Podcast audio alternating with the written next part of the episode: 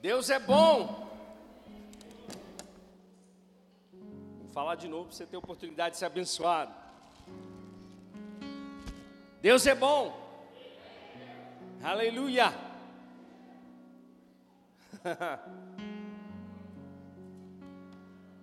Obrigado, Pai.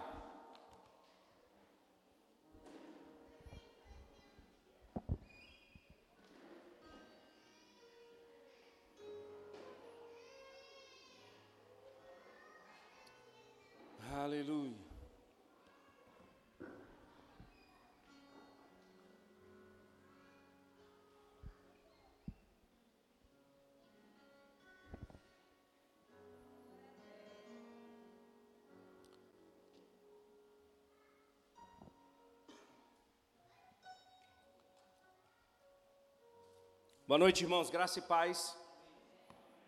Amém? Estão com expectativas? Aleluia. Eu estou com muita expectativa nessa noite.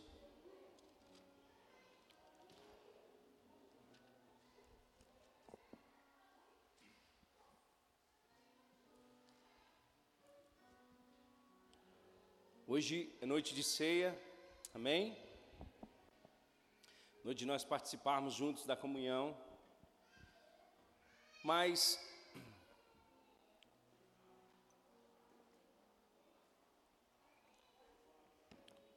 Nós vamos alimentar um pouquinho da palavra de Deus, amém? Abra comigo a sua Bíblia na carta aos Hebreus.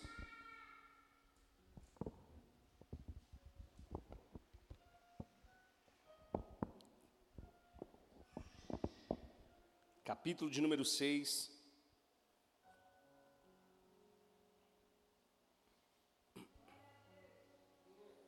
Amém? Pastor Márcio Valadão fala uma, uma coisa muito interessante. O desejo dele é fazer o coração de Deus sorrir, ou fazer Deus sorrir. Quantos querem corresponder à vontade de Deus aqui nessa noite? Alguns, né? Quantos querem corresponder à vontade de Deus? Amém? Eu vou te dar uma notícia. Se você foi encontrado por Jesus, a sua vida já não pertence mais a você. Amém? Sua vida já não é mais sua. Tem que existir dentro de você uma, uma inclinação para corresponder àquilo que Deus fez. E eu não estou dizendo para você fazer isso no sentido de meritocracia, para mostrar para Deus que você, Deus, eu estou aqui, está vendo? Eu estou fazendo. Mas é justamente por causa dessa nova vida que nós recebemos em Jesus. Amém. Deus não te recalchutou, não. Deus não faz reforma. Deus regenera. Você não é reformado, não, irmãos. Você é regenerado. Amém. Talvez para muitas pessoas que te conheceram no passado, para sua família, você continua sendo aquela mesma pessoa. Para Deus não. Se você foi encontrado por Jesus, alguma coisa aconteceu na sua vida. Amém. E como a Bíblia diz que a luz a vida do justo é como a luz da aurora que vai brilhando cada dia mais até se tornar um dia perfeito. Assim é a vida daqueles que estão em Cristo Jesus. Nós de fato não estávamos perdidos, mas fomos achados por Ele. Estávamos condenados, mas agora fomos libertos e justificados por Ele.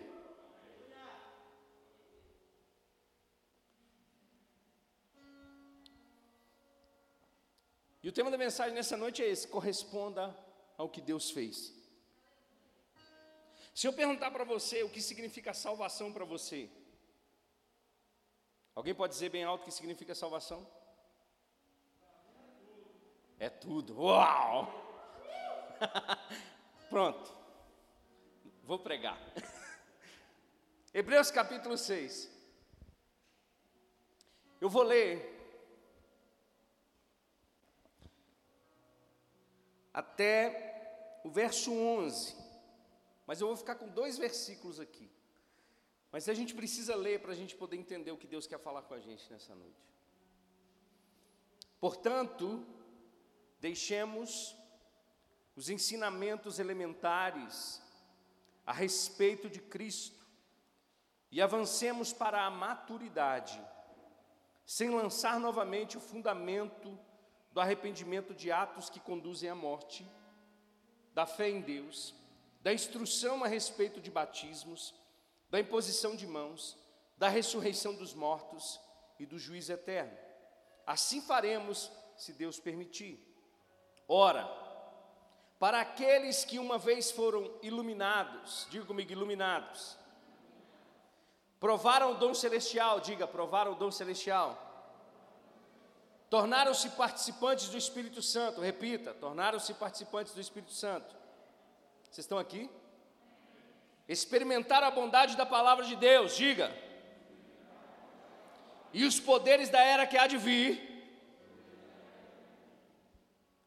Pois para si mesmos estão crucificados, e caíram, perdão, é impossível que sejam conduzidos ou reconduzidos ao arrependimento, pois para si mesmos estão crucificando de novo o Filho de Deus, sujeitando-o à desonra pública. Pois a terra, que absorve a chuva que cai frequentemente, e dá colheita proveitosa àqueles que a cultivam, recebe a bênção de Deus, mas a terra que produz espinhos e ervas daninhas é inútil e logo será amaldiçoada, seu fim é ser queimada. Amados, mesmo falando dessa forma, estamos convictos de coisas melhores em relação a vocês, coisas próprias da salvação. Deus não é injusto, Ele não se esquecerá do trabalho de vocês e do amor que demonstram por Ele, pois ajudaram os santos e continuam, e continuam ajudando-os. Quero que cada um de vocês mostre essa mesma prontidão até o fim para que tenham a plena certeza da esperança, de modo que vocês não se tornem negligentes, mas imitem aqueles que, por meio da fé e da paciência, receberam a herança prometida. Você pode dizer amém? amém? Glória a Deus. Então, essa carta aos Hebreus é uma carta de encorajamento, é uma carta especificamente escrita para o povo hebreu, aqueles que eram judeus e que caminharam com Deus por toda a trajetória da Bíblia, mas que aguardavam o Messias, aguardavam a Jesus. Esses judeus conheceram a Jesus, experimentaram da salvação, experimentaram de tudo aquilo que nós lemos em Hebreus capítulo, no verso capítulo, no verso 4. Mas, por muitas circunstâncias, em função de perseguição, em função de abandono, em função de, de pressões, eles estavam voltando para o judaísmo. Eles estavam, de alguma forma, é, retrocedendo, voltando para a lei, voltando para os sacrifícios. E nós sabemos que todas essas coisas eram sombra daquilo que viria em Jesus Cristo. E eles receberam isso. Mas em função de tantas circunstâncias que estavam acontecendo ao redor deles, eles estavam, de alguma forma, retrocedendo, voltando para o, juda, judaísmo. E essa não era a vontade de Deus. E nós damos ênfase justamente nessa questão. O, escritor aos Hebreus está falando desse cuidado que nós devemos ter com a nossa salvação. O cuidado que nós devemos ter, entendendo que nós somos justificados pela fé em Jesus Cristo. É por aquilo que ele fez, não é por aquilo que nós fazemos. Não é pelos nossos méritos, mas é por dom de Deus. Mas, e o escritor dos Hebreus está dizendo isso: olha, tomem cuidado, não negligenciem essa salvação. Ele esperava coisas melhores daqueles irmãos, eles esperavam coisas concernentes à salvação, um avanço, um crescimento, a maturidade, o desenvolvimento, até o caráter de Cristo. ao ponto de suportarem as pressões e as perseguições. Mas eu não quero, nessa noite, é, focar nessa questão da, desses que estão retrocedendo, porque eu creio que aqui ninguém está retrocedendo, amém? Agora, Deus ele tem esperança, Deus ele tem expectativa que nós venhamos a correspondê-lo. O verso 9 vai dizer: Amados, mesmo falando dessa forma, estamos convictos de coisas melhores em relação a vocês, coisas próprias da salvação. Então Deus tem expectativa que nós venhamos a correspondê-lo. Amém? Graças a Deus que o Evangelho, ele não se resume somente numa reunião religiosa. Amém? É muito mais do que isso. O irmão falou que a salvação significa tudo. As nossas reuniões são importantes. Obviamente, a comunhão é algo que vai te fortalecer, a comunhão é algo que vai favorecer o teu crescimento. Mas o Evangelho ele não está tá diretamente ligado a regras, a doutrinas feitas por homens. Consegue entender? Esses homens estavam querendo voltar para esses lugares. Mas Deus está dizendo: não, eu já libertei vocês disso. Existem coisas melhores concernentes à salvação que nós queremos que vocês caminhem. Mas essa noite eu quero pontuar sobre o verso 4 e o verso 5. Quando nós recebemos a Cristo, preste atenção aqui, essas experiências que estão aqui, elas são geradas em nós. Nós precisamos vivenciar isso, experimentar isso. Muitas pessoas elas vêm para Cristo ou vêm pela emoção, pelas necessidades. Isso não é pecado, irmãos. Muitas pessoas foram até Jesus por causa das suas aflições. Mas elas não permaneceram nesse lugar. Porque quem tem um encontro com Jesus é transformado. É transformado. A nossa vida é mudada. A nossa vida é transformada. Por isso que o escritor aos Hebreus vai dizer no verso 4, ele vai dizer o seguinte: olha, se você teve um encontro com Jesus, se você conheceu o seu Salvador, se você entregou a sua vida para Ele, você foi iluminado. Diga comigo, eu fui iluminado. Pastor, o que, que significa isso? E é isso que nós precisamos entender: o que significa isso? O que é que o escritor aos Hebreus está querendo dizer? Que nós somos iluminados. Ninguém aqui é vagalume, amém?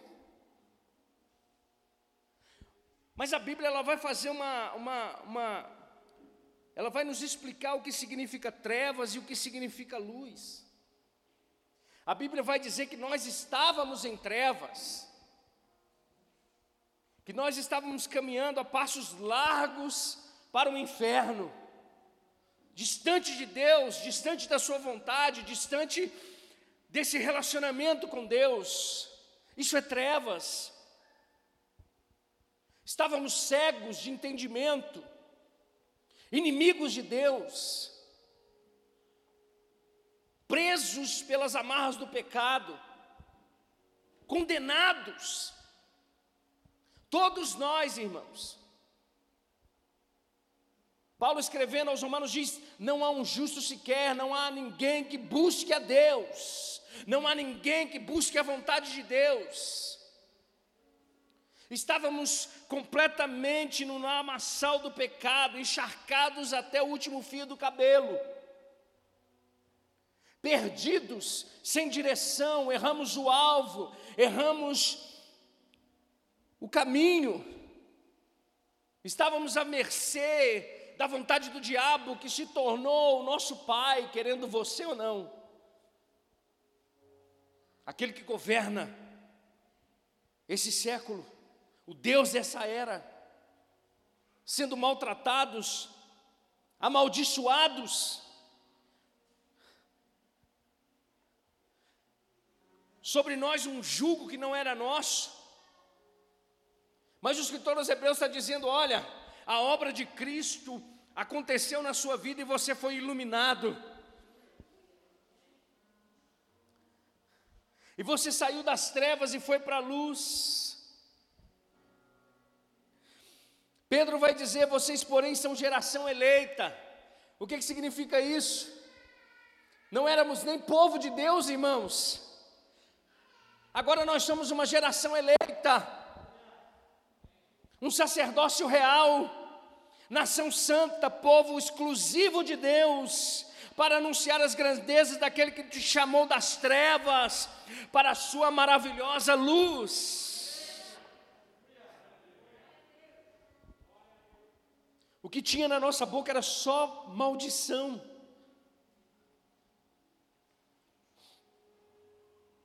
Mas Ele nos tirou das trevas, Ele nos chamou das trevas para a Sua maravilhosa luz. Ele vai dizer: Antes vocês nem sequer eram povo de Deus, mas agora são povo de Deus. Não haviam recebido misericórdia, mas agora vocês receberam misericórdia. Isso é ser iluminado.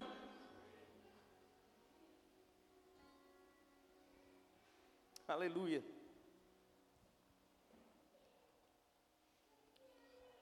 Você está comigo? Paulo orando aos Colossenses vai dizer: Olha, por essa razão, desde o dia que vocês que ouvimos, não deixamos de orar para, que, para vocês ou por vocês e de pedir que sejam cheios do pleno conhecimento da vontade de Deus, com toda a sabedoria e entendimento espiritual. Isso é ser iluminado.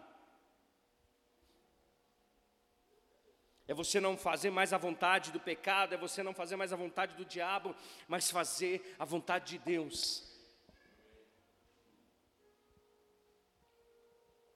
Ele continua dizendo: Isso para que vocês vivam de maneira digna do Senhor e em tudo possam agradá-lo, frutificando em toda boa obra, crescendo no conhecimento de Deus. O verso 13 de Colossenses 1 vai dizer: Pois ele nos resgatou. Diga comigo, Deus me resgatou.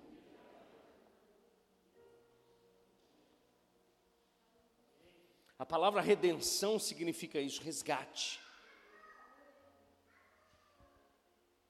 Preste atenção, nascemos na família de Deus, mas somos arrancados de lá por causa do pecado, e passamos a viver em uma outra família, uma família que só traz condenação, jugo, opressão, maledicência, condenação. Mas aí Deus, como Pai, diz: Jesus, vá resgatar os meus filhos.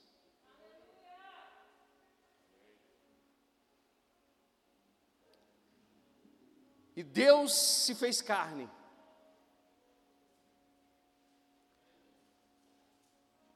Veio para esse mundo caído,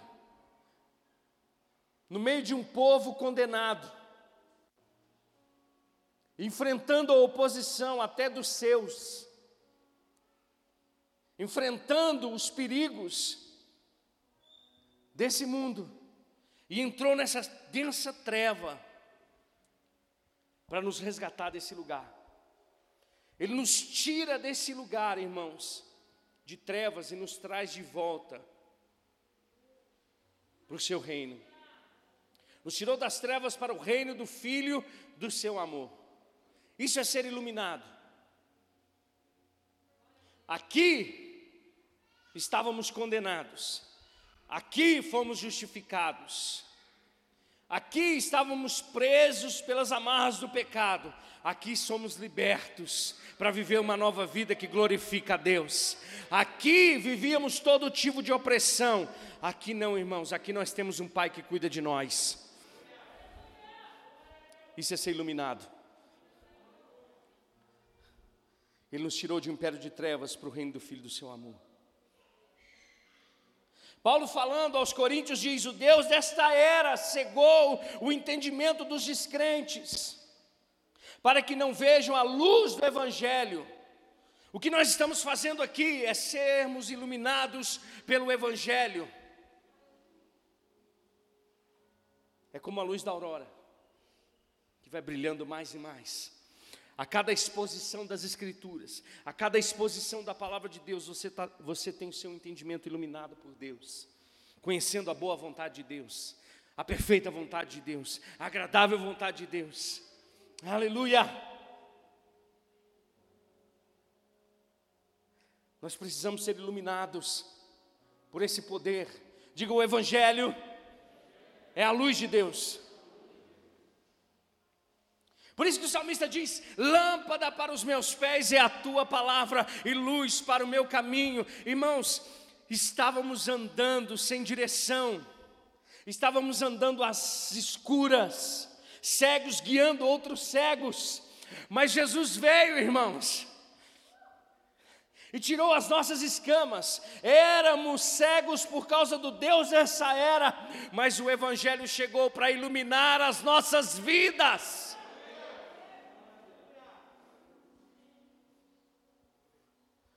Andando em direção ao abismo, com os olhos fechados. Mas sabe o que acontece? É igual aquela imagem que a gente vê da cruz como uma ponte, e a gente passa por ela e chega do outro lado. Jesus é essa ponte para nós. Ele nos iluminou, irmãos. Nós não estamos mais perdidos. Nós não somos mais confundidos por causa do pecado, fomos iluminados pelo Evangelho de Jesus. As boas novas do Evangelho é a luz para esse mundo, irmãos. Ele diz: O Deus dessa era cegou o entendimento dos descrentes para que não vejam a luz do Evangelho, da glória de Cristo, que é a imagem de Deus. Mas não pregamos a nós mesmos, mas a Jesus Cristo, o Senhor, e a nós como escravos de vocês por causa de Jesus. Pois Deus quem disse: Das trevas resplandecerá a luz. Ele mesmo brilhou em nossos corações para a iluminação do conhecimento da glória de Deus na face de Cristo.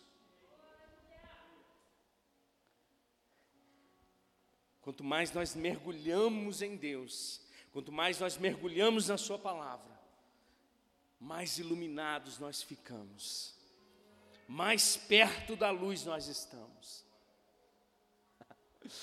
Aleluia. Isso te empolga? Tudo isso aconteceu com a gente, irmãos. Fomos iluminados. A gente não pode viver mais uma vida qualquer, irmãos. Por isso que eu digo para você: se você teve um encontro com Jesus, a sua vida não é mais sua. Aleluia. Olha o que João diz. Vocês estão com a Bíblia aí? Então abre. Primeira carta de João, capítulo 1. Vocês acostumaram com um negócio aqui, né? Aí não quer nem saber de Bíblia mais. Primeira João, irmãos. Quem achou, diga amém. Quem não achou, diga misericórdia. Ó, oh, eita glória. Olha só, Desde o verso 1 diz: O que era desde o princípio, o que ouvimos, o que vimos com os nossos olhos, o que contemplamos e as nossas mãos apalparam, isso proclamamos a respeito da palavra da vida. A vida se manifestou a nós, a vida se manifestou, nós a vimos e dela testemunhamos e proclamamos a vocês. A vida eterna que estava com o Pai e nos foi manifestada. Nós que proclamamos o que vimos, ouvimos, para que vocês também tenham comunhão conosco. Nossa comunhão é com o Pai e com seu Filho Jesus. Escrevemos essas coisas para que a nossa alegria seja completa. Olha só, esta é a mensagem que dele ouvimos e transmitimos a vocês. Deus é luz, nele não há trevas alguma. E se afirmamos que temos comunhão com Ele, mas andamos nas trevas, mentimos e não praticamos a verdade.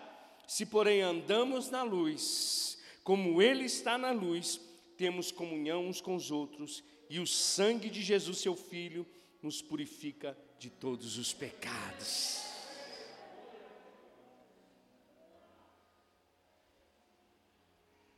Por isso que eu digo, a nossa confissão precisa caminhar com a nossa ação.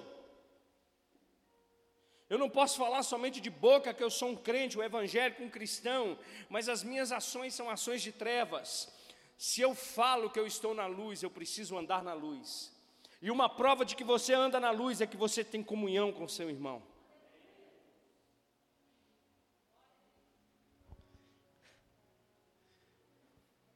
Uma prova, irmãos, porque no mundo hoje, o mundo hoje, irmãos, quer, além de destruir a família,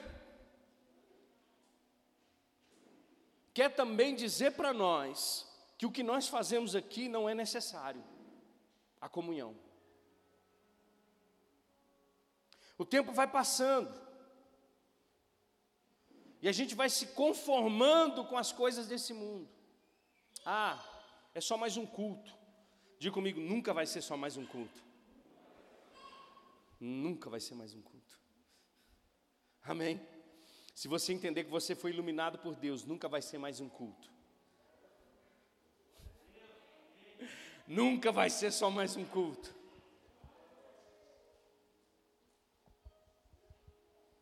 Me veio aqui aquela tenda que Moisés criou chamada tenda do encontro. Não é, pastor Cláudio? Sabe, só Moisés podia entrar dentro daquele lugar. Mas tinha um menino chamado Josué. A Bíblia deixa clara que ele ficava lá na porta. Eu fico pensando assim, pastor Cláudio, Josué ficava assim, por que eu não posso entrar aí dentro? Chama tenda do encontro, encontro com quem? Encontro com Deus. E a Bíblia diz que quando Moisés encontrou com Deus no Sinai, a face dele brilhava. Então não é mais um culto, é um encontro com Deus.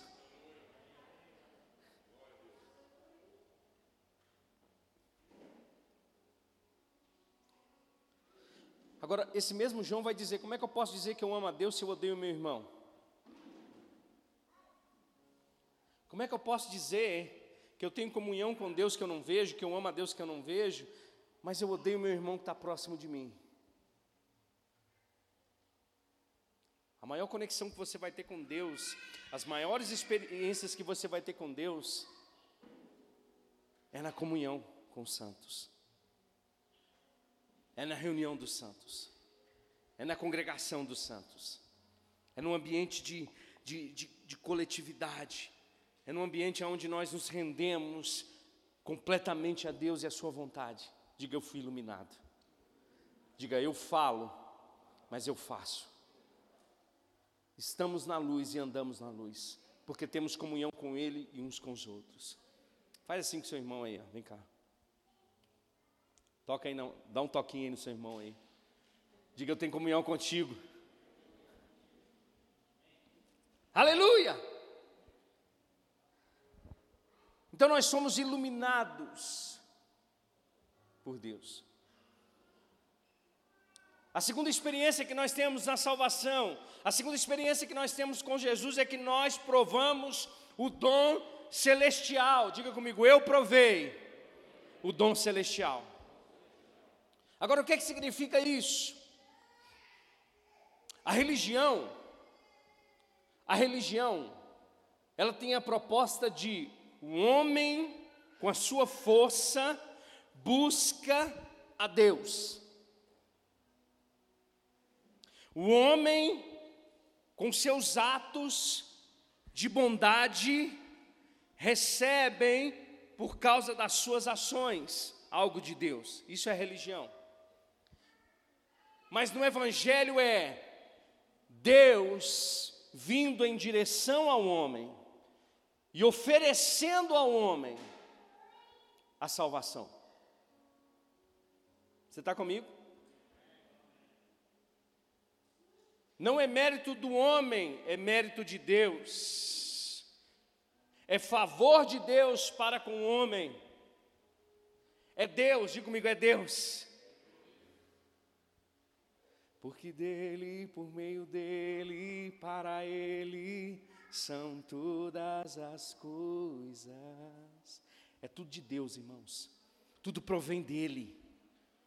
A lei, a lei era meritocrática, você faz. Se você fizer, você vai ser abençoado. Se você andar assim, você vai prosperar. Se você fizer isso, isso vai acontecer. Se não fizer, vai vir maldição. Na graça não, ele fez tudo por nós.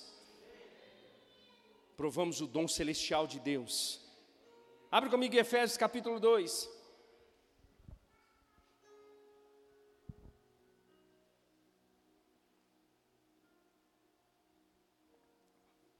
Olha só a nossa condição. Efésios capítulo 2.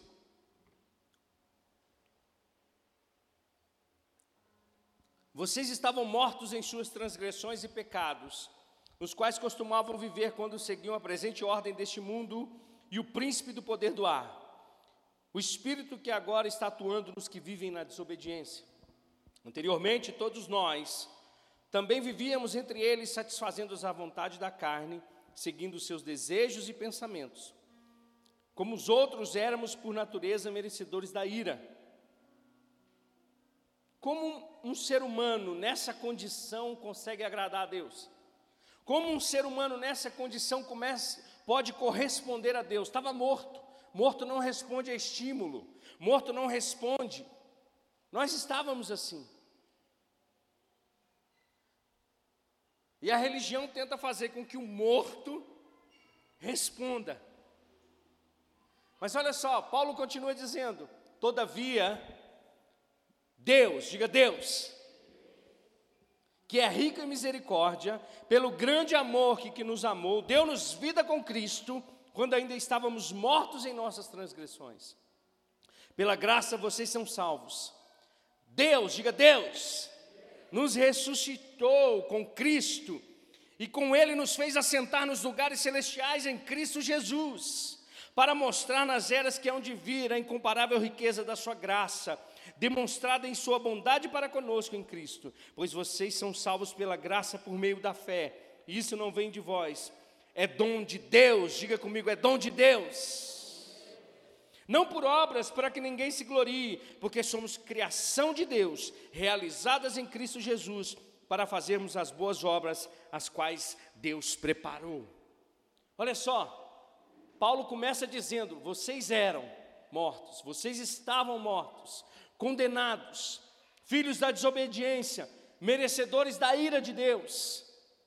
Mas aí Paulo continua: porque Deus é rico em misericórdia, porque Deus nos ressuscitou, porque recebemos o dom de Deus, porque agora somos criação de Deus em Cristo Jesus, porque Deus nos preparou para essas obras.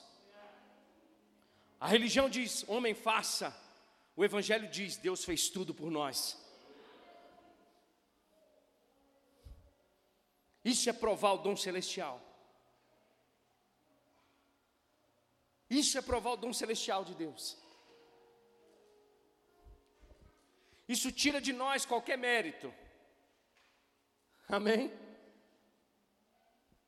Por isso que essa mesa fala tanto com a gente.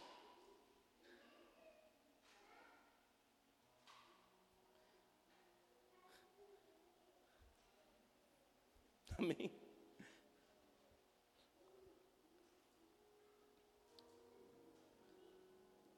Nós não éramos merecedores disso aqui, irmãos de ser participantes do sangue, do corpo de Cristo. Não éramos merecedores, mas provamos do dom celestial de Deus, provamos da salvação. Terceira coisa, selados ou experimentamos, na realidade, experimentamos o Espírito Santo. Diga comigo, o Espírito Santo. Nós somos selados com o Espírito Santo. Recebemos o Espírito Santo. A Bíblia vai falar que ele é o Espírito que testifica de Cristo. A Bíblia vai chamar o Espírito Santo daquele que consola, daquele que é o mesmo de Jesus, da mesma espécie de Jesus. Vai dizer que é aquele que nos ensinaria todas as coisas. Vai dizer que é aquele que distribui os dons conforme a sua vontade, conforme lhe apraz vai dizer que nós nos tornamos habitação do Espírito Santo, vai dizer que o Espírito tem ciúme de nós. mas vai dizer que nós somos selados com o Espírito para a redenção.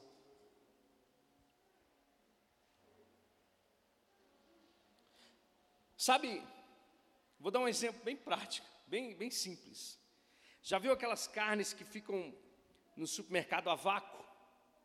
Elas são o que? Seladas. Nada que está do lado de fora atinge o que está do lado de dentro.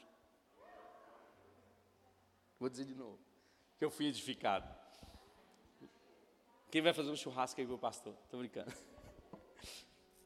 Nós somos selados. Nada que está do lado de fora vai mudar aquilo que está do lado de dentro.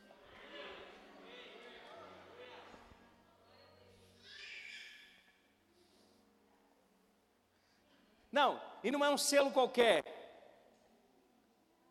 Às vezes a gente vai no supermercado e olha, e olha vai comprar, por exemplo, pó de café. O pó de café tem um selo chamado ABIC, que diz que aquele café foi produzido, que tem os seus critérios. E Deus está dizendo: vocês foram selados com o meu espírito, com os meus critérios, com a minha sabedoria. Por isso que ele diz que a mensagem da cruz é loucura para aqueles que perecem, mas para nós, irmãos, é o poder de Deus. oh, aleluia! Nós experimentamos do Espírito Santo, é uma experiência, é um relacionamento.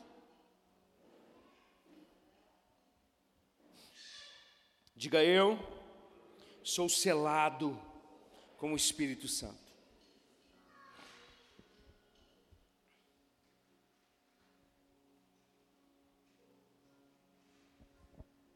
Quarto, experimentamos da bondade da palavra de Deus. Quer conhecer a vontade de Deus? Quem quer conhecer a vontade de Deus? Conheça a sua palavra. Se alimente da palavra. Viva a palavra. Pratique a palavra. Honre a palavra.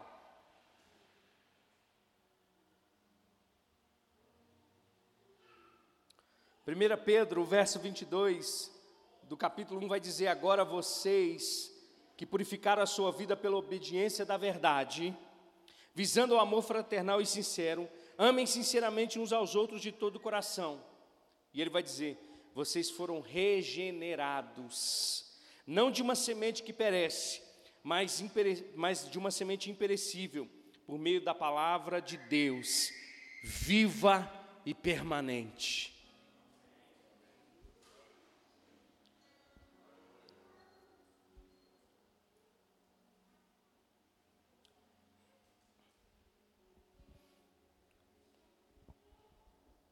Muitas pessoas seguem homens.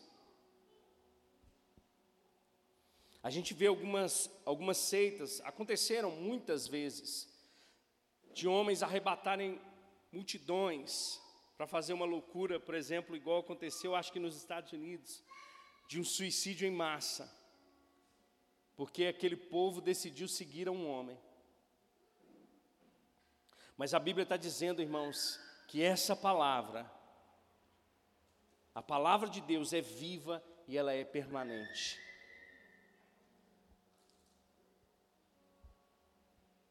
A gente precisa consultar a palavra. Porque tem gente que fica assim: fala Deus comigo. Deus fala comigo. Deus, eu preciso ouvir a Sua vontade, eu preciso saber. Deus, fala alguma coisa. E Deus está dizendo: abre a sua Bíblia. Abra sua Bíblia que eu vou falar com você.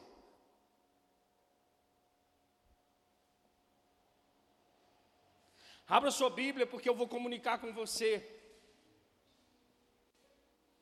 Paulo diz: aquilo que nem olhos viram, nem ouvidos ouviram, nem subiu o coração de homem algum, aquilo que Deus nos revelou pelo seu Espírito. O homem espiritual discerne as coisas espirituais. Não abra essa Bíblia pensando que você está lendo um livro de filosofia, não abra essa Bíblia pensando que você está lendo um livro de técnicas, não abra essa Bíblia pensando que você está lendo os dez passos para se tornar o cara mais fantástico do mundo. Abra essa Bíblia para você conhecer a Deus e a sua vontade.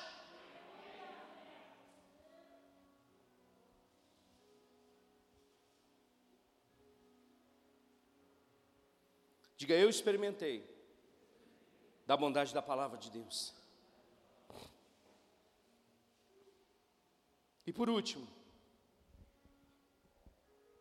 os poderes da era que há de vir. Meu Deus. Você consegue entender isso? A, a, gente fica tentando imaginar como é a era que há de vir, como é o céu, como, como é as coisas. Na nossa mente limitada, João ele, ele vai falar muitas coisas. Fala que a, que, que a rua lá é de ouro. Coisa que a gente fica aqui buscando desesperadamente, a gente vai pisar lá no céu.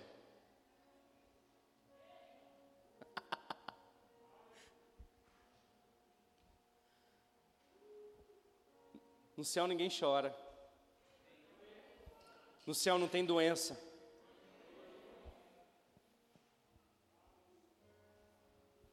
Lá em Apocalipse diz que Deus é a luz. Agora olha só, o escritor dos Hebreus está dizendo: nós experimentamos dos poderes da era que há de vir. Deus gosta de antecipar as coisas.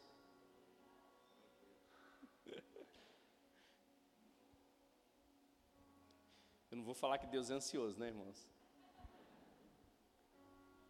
Mas ele falou assim: Jesus, vá e estabeleça o meu reino. Quando Jesus vem, presta atenção aqui. O povo ficou indignado, falando que Jesus era o rei dos judeus. Aí foi para Herodes, foi para Pilatos.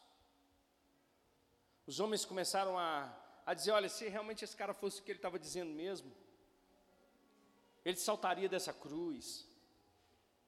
Pedro, para tentar salvar Jesus, corta a orelha de Malco. Jesus, em todos esses momentos, tinha a oportunidade de chamar miríades de anjos para poder salvar, socorrê-lo, fazer o que ele quisesse. Mas ele precisava consumar na cruz Presta atenção aqui. No Éden, o homem perde a autoridade e o governo sobre essa terra e dá para Satanás. Porque quando Jesus está, foi levado, impelido pelo Espírito para ir ao deserto e ser tentado, o diabo disse: Tudo isso aqui eu te dou, se você prostrado me adorar, porque me foi dado. Quem que deu? Foi Deus? Não, foi o homem. O homem perdeu o governo no, no Éden, perdeu a autoridade estava debaixo do jugo do diabo. Jesus precisava vir como homem, porque se Deus deu para um homem o governo e a autoridade, somente um homem poderia retomar essa autoridade. Por isso que Deus se fez carne, por isso que Deus se fez homem. Porque somente através de um homem ele podia resgatar essa autoridade, porque Deus é justo. E Deus fala: Filho, vai. E o Verbo se fez carne andou sobre nós fazendo bem, curando os oprimidos do diabo, trazendo os céus para a terra, trazendo os poderes do mundo vindouro para a terra. Mortos ressuscitam, cegos veem, surdos ouvem, coxos andam, leprosos são limpos, o poder da era que há de vir sendo manifestada. Jesus consuma na cruz morrendo sem pecado, vai até as profundezas da terra e toma do diabo as chaves da morte e do inferno e retorna glorificado pelo poder do Espírito Santo. E agora Jesus diz: agora vocês vão pelo mundo e pregam o evangelho a toda criatura.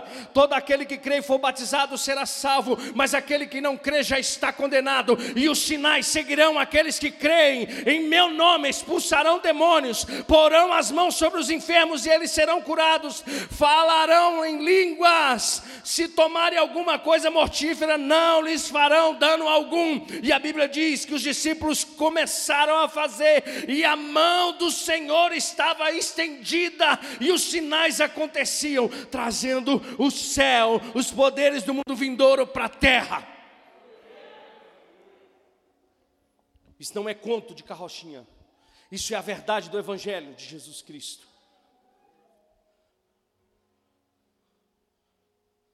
Diz que a autoridade agora foi retomada, e agora Cristo, cabeça, a igreja é o seu corpo. Aleluia. A salvação é isso. Não é só um pacote de férias para você morar no céu, mas é você vivendo na terra, expressando o que Deus está fazendo no céu.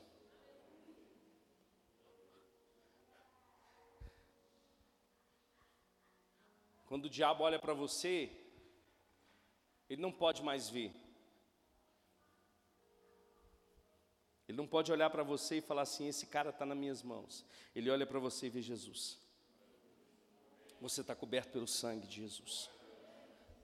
Quando ele olha para você, quando você acorda de manhã, ele fala: Eu tenho mais um problema agora. Porque ele tem consciência de autoridade. Porque ele não vai deixar eu fazer a bagunça que eu fazia antes. Porque ele experimentou do Espírito Santo, da palavra de Deus. Ele experimentou dos poderes da era que há de vir. Ele experimentou de todas essas coisas. Não tem como mais. Aponta para esse irmão aí. Diz assim: ó, você é dor de cabeça para o diabo. Quando acorda, fala, o, o diabo não está lá assim, nossa, agora eu vou pintar e bordar. E fala, meu Deus, acordou. Mais um filho de Deus acordou hoje para fazer a vontade dele nessa terra. Está comigo? Como Ebert disse, os perturbadores desse mundo. Vou incomodar mesmo. Fica de pé comigo.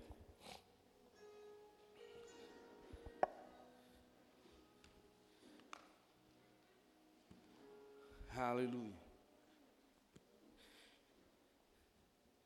Nós vamos participar da ceia.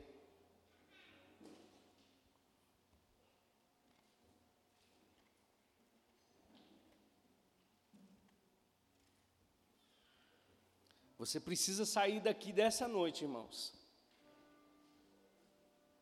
com essas verdades dentro de você. Amém? Deus espera coisas melhores concernentes à nossa salvação.